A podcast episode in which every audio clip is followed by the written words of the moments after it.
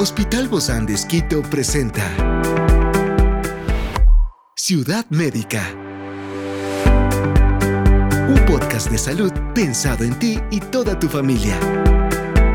Hoy tenemos a una experta para hablarnos de cómo lograr el mayor potencial en los niños. Se trata de la doctora Leila Cedeño, psicóloga clínica del Hospital Bozán de Esquito, y hoy está aquí, en este encuentro de Ciudad Médica. Yo soy Ofelia Díaz de Simbaña y estoy súper contenta de disfrutar este podcast de Ciudad Médica en este mundo tan apasionante de la salud. Te invito a que juntos lo disfrutemos.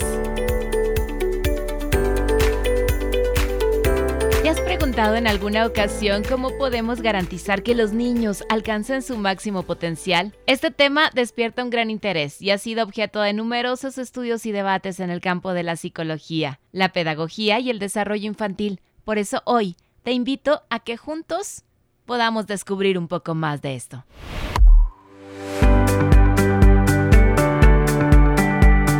Potencial de los niños es algo realmente extraordinario y lleno de posibilidades. Y como padres, educadores y miembros de la sociedad, sí, de verdad que tenemos una gran responsabilidad de ayudar a nuestros niños a alcanzar su máximo potencial. Por eso el día de hoy hablamos de este tema. Y ya se encuentra aquí nuestra experta invitada. Se trata de la doctora Leila Cedeño, psicóloga clínica del Hospital Bozán de Esquito. Gracias, Doc, por acompañarnos el día de hoy por ayudarnos a potencializar lo máximo en nuestros pequeños. Gracias por invitarme. Bueno, y usted tiene hijas, ¿no, Doc? Sí, yo tengo dos niñas. Dos niñas que ya van creciendo y que yo creo que en la práctica también se va aprendiendo, ¿no? En la práctica tanto en la profesional como en la experiencia propia. Claro que sí, recordemos que uno cumple diferentes roles, un rol es el de mamá, otro rol es el de profesional, otro rol es el de esposa, el de hermana, el de hija, el de tía, el de sobrina, el de amiga, entonces en todos los roles nosotros nos tenemos que ir desenvolviendo progresivamente. ¿Cómo alcanzar, Dogo? ¿Cuáles serían estas estrategias más efectivas que podemos poner en práctica? Eh, sobre mm, alcanzar el máximo potencial en nuestros pequeños es muy importante que los padres sepan separar las cosas entre lo que yo quisiera o lo que yo pensaría o lo que yo desearía a lo que mi hijo es, tiene y puede. Y para lo que es, es apto, ¿no? La habilidad que tiene, el don que tiene. Exactamente. Entonces es muy importante que nosotros nos demos ese espacio de conocer primero a nuestro hijo para poderle permitir que nuestro hijo se desarrolle en sus potencialidades y en sus capacidades y en sus gustos porque yo puedo tener la capacidad, pero si no es mi gusto. Por ejemplo, en el caso de los psicólogos me parece algo muy interesante a veces de chiquitos, de, los psicólogos y de otras profesiones, pero en este caso en particular, porque cuando tienen un talento para la música o para cantar, dicen, ay, este chico, esta chica va a ser un gran cantante, va a ser un gran músico, pero nadie va a decir, va a ser un gran psicólogo o va a ser un ingeniero en sistemas, no sé, ¿no? Profesiones que a veces no sé cómo vislumbrarlas o cómo ver ese potencial desde pequeñitos. Bueno, no vamos a ver nunca desde pequeñitos una profesión como tal. Como una eh, marca. exactamente, como una arquitectura o como una medicina o como un psicólogo o un ingeniero civil, pero nosotros sí vamos a ver el estado de gusto y constancia en nuestro hijo. El objetivo es que cuando usted note que su hijo tiene un gusto por algo, lo vaya usted incentivando, pero no genere un estado de estrés, de tensión. Sí, me gusta la música, entonces vamos al conservatorio, vienes del conservatorio, repasa otra vez, vuelve a hacerlo, no está bien. Entonces llega un momento, exactamente, llega un momento en que se le satura a los niños tanto que el niño algo que le gusta lo comienza a dejar. Mm, no sé que nosotros mismos somos sus eh, quienes mal hacemos, ¿no? Tenemos que ir en el ritmo del niño.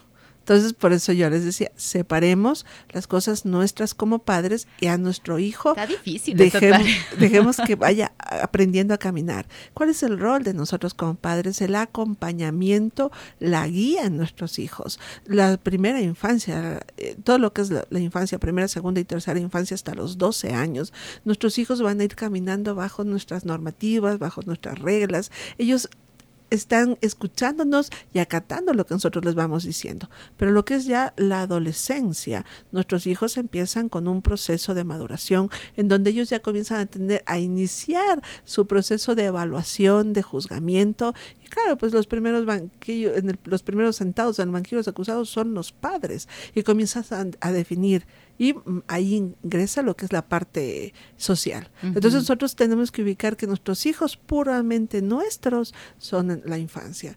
En la adolescencia eh, comienzan a salir al mundo y en la juventud la consolidación completa de la maduración cerebral se definen como personas autónomas. Entonces el potencializar es algo de todo el tiempo, pero en la infancia ellos lo van a hacer a través de la parte lúdica, a través del descubrimiento. Nadie nace sabiendo qué es lo que me gusta. Entonces el ir probando, el ir experimentando, el ir viendo qué te gusta, cómo te sientes aquí, el que el niño vaya estando en actividades eh, extraescolares le ayuda a poder decir, me gusta esto, ay, esto sí que no me gusta, pensé que sí, pero no. O tengo el talento, la facilidad, ¿no? Porque puede ser que le guste un día una cosa y al otro otro día le gusta otra cosa, pero el talento y la facilidad, eso como que se va, se va dando, ¿no? Solamente necesita ciertos retoques, ciertos ajustes. Exactamente. Entonces es permitirle al niño crecer bajo la compañía y la guía de ustedes como padres. Es permitirle que le guste. Puede ser que un día le guste y otro día ya no. Claro. Y para eso están muchas de las actividades extracurriculares, ¿verdad? Fuera, fuera de clases pero en algo que, les guste. Exactamente. Entonces, por ejemplo, hay niños que desde muy pequeñitos entran a la piscina y les encanta y comienzan, van creciendo, van creciendo y comienzan a entrar en competencias, piscina, fútbol, tenis, atletismo. Entonces es ir como apoyándole, fomentando a ver qué quieres. Ya vamos acá, vamos acá, vamos y si ninguna va pegando, tal vez no es esa, ¿no? Exactamente. lo, lo, lo probará, lo, e, lo realizará durante un año a lo mejor y de ahí él continuará o ella continuará. Lo importante es que su hijo sea feliz realizando sus actividades. Tiene que haber algo, ¿verdad, Doc? O, o, porque muchos padres dirán, no, pero es que lo meto en esto y nada, lo meto en lo otro y tampoco lo meto en esto. Ya tanto que me gasto porque todas las actividades extracurriculares, no todas son, son gratuitas, algunas sí, otras no. Sí, pero, o sea, es buscando el gusto del niño. Vuelvo a insistir en esta frase tan sencillita. Nosotros podemos tener la capacidad para muchas cosas, pero no necesariamente nuestra capacidad define nuestra pasión, nuestro gusto, mi vocación. Entonces hay niños que tienen capacidad para muchas cosas, pero no, no les gusta. Entonces es como ir viendo, mm. a ver, ¿qué es lo que realmente te gusta? Experiencias excepcionales son el motor que nos anima a trabajar por la salud integral de nuestros pacientes.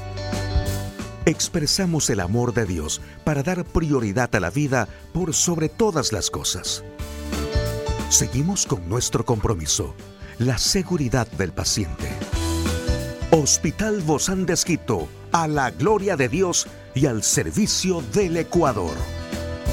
Es decir, que a pesar de que tengan esa capacidad y que sean muy buenos, por ejemplo, pongo el caso de matemáticas, que sean muy buenos para matemáticas, pero no, a lo mejor no quieren irse por esa línea. Exactamente, o sea, los niños pueden tener muy buenos, yo he, he tenido pacientes que incluso jugando fútbol son muy buenos, les dicen a los entrenadores, les dicen a los papás, es tan bueno que puede entrar tranquilamente. A una selección. Exactamente, pero cuando, cuando ya va el niño, no, yo ya no quiero. Entonces es escuchar lo que su hijo necesita. ¿Y qué se hace ahí? No se puede forzar. Se puede, se puede motivar y ver si es que, ver, mira, probemos, negociemos, quédate un ratito más a ver si te Unos gusta. dos, tres meses. ¿Cuánto es el tiempo de prueba, Doc? Porque, porque tampoco a la primera vez, no, no, no, esto ya no, y, así va a estar cambiando. Pero, es que cada, cada actividad tiene un, un lineamiento en disciplina. Y un desafío, ¿no? Exactamente. Por ejemplo, todo lo que son entrenamientos físicos necesita una disciplina, un dormir temprano, un estar en entrenamiento entrenamientos extraescolares, eh, ocupar sábado, domingo. Y si un niño dice, es que yo no quiero porque me toca madrugar. Pero todo en la vida requiere esfuerzo, Doc. Exactamente. Pero llega un momento en que el niño va creciendo y va diciendo, no, no me gusta. En cambio, hay niños que para los cuales no se levantan, pero dicen, es que tienes esto.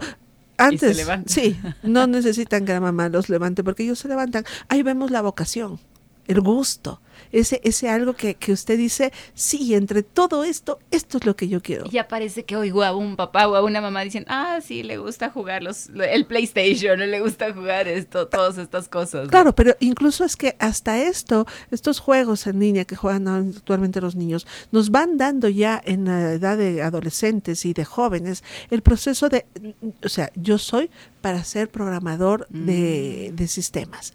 Yo tengo otra rama diferente. Y, esto de, de, ir con el aprendizaje quizá autodirigido en niños y ayudarles a, descubrir sus propias pasiones también puede servirles, ¿verdad? No sirve, no sirve, o sea, pero cuando lo vemos realmente, cuando ya vamos creciendo, el niño lo va a aprender. Como yo les decía hace un momento, el niño acata muchas veces con nosotros decimos, y le decimos, vamos a aprender violín, el niño lo va a asumir y lo va a coger y lo va a aprender y todo. La situación no es ahí, sino cuánto realmente lo voy a seguir practicando cuando yo ya sea más grande. Y cuánto lo va a disfrutar también, ¿no? O cuánto esfuerzo le va a poner ahí. Exactamente. Entonces nuestros hijos aprenderán muchas cosas en la infancia, pero llega un momento en que lo tienen que continuar ya, no porque yo se lo digo como padre o madre, sino porque él ya lo decide como, como persona, como adolescente o como joven o como adulto. A mí me encanta hacer esto, lo hago desde pequeño y lo voy a seguir haciendo. Creo que a veces como padres no hemos actuado de la manera, y yo lo digo por mí, ¿no? De la manera más adecuada en cuanto a, saber si eso es lo que deben continuar, porque uno insiste, insiste, es como em, tratar de hacer algo para que se esfuercen, porque uno dice la vida es así, es un esfuerzo continuo pero no nos damos cuenta de estas motivaciones también. Hay unas que son mucho más fáciles. Ciudad médica. Sí, ah, tomemos, separemos un poquito. a ver, ¿qué queremos nosotros que aprendan nuestros hijos? Que aprendan eh, normativas, que aprendan disciplina, que aprendan constancia, que aprendan compromiso. Entonces, en donde ellos se sientan mejor, lo van a hacer de mejor manera. A la final, si nosotros queremos algo y ellos no, lo harán y lo acabarán para, nosotros. Y de hecho, ya hablando más, ya no de niños, hay muchos jóvenes que dicen, yo estudié esta carrera porque esto es lo que querían mis padres. Llegan el momento, se gradúan, porque capacidad para estudiar lo tienen, y, y les dicen a los papás, aquí está el título. Ahora voy a este estudiar lo que yo quiero. Ahora voy a estudiar lo que yo quiero. Sí, definitivamente yo creo que como padres también tenemos muchísima responsabilidad para lograr el mayor potencial en nuestros pequeños y ojalá que lo podamos hacer a tiempo. Eh, usted hablaba de la primera, segunda, tercera infancia, que es hasta los 12 años, y de ahí en adelante quizá habrá papás que nos estén escuchando y digan, ya ahora, Doc, ya se me pasaron los dos. No, porque nosotros seguimos, o sea, usted nunca deja de ser padre, ni siquiera cuando Dios lo llame junto a Él. Usted toda la vida será padre y madre. Entonces recuerde que el acompañamiento a su hijo o hija es toda la vida. Y cuando usted no está, su hijo o hija dirá, ¿cómo hacía mi mamá o mi papá esto? Es lo que usted va sembrando en el día a día. Entonces, la base principal, todo el amor que usted quiere hacia su hijo, todo el cuidado que usted tiene hacia él y que el niño sea feliz. Yo creo que eso es uno de los principales motores que mueve al mundo, ¿no? El amor. Exacto. El amor no, no, vamos a llorar hoy, pero yo creo que el motor es el que nos impulsa a dedicarles lo mejor a nuestros hijos y a poder desarrollar ese mayor potencial en ellos y ojalá que podamos lograrlo, Doc. El amor, el cuidado, la comprensión. y la comprensión. El acompañamiento resume todo eso. Usted hace un acompañamiento con amor, con cuidado y con comprensión. Y que podamos hacerlo de verdad de todo corazón para nunca arrepentirnos, ¿no? Y decir, se me pasaron los años. Nunca se nos va a pasar, nunca es tarde. Usted tiene su hijo y si usted está vivo y su hijo está, pues vamos caminando en el proceso. Qué lindo, tenemos mucha esperanza. Gracias, Doc. Mil gracias. Siempre me encanta conversar con usted. Doctora Leila Cedeño, psicóloga clínica del Hospital Posandesquito. Nos vemos pronto, Doc. Muchas gracias. Hasta luego. Esta es una producción del Hospital Bosandesquito con el apoyo de HCJB. Encuentra este podcast de salud en las redes sociales como Spotify, SoundCloud y todas las plataformas digitales. Gracias por acompañarnos en este capítulo de Ciudad Médica, un espacio para tu salud. Hasta la próxima.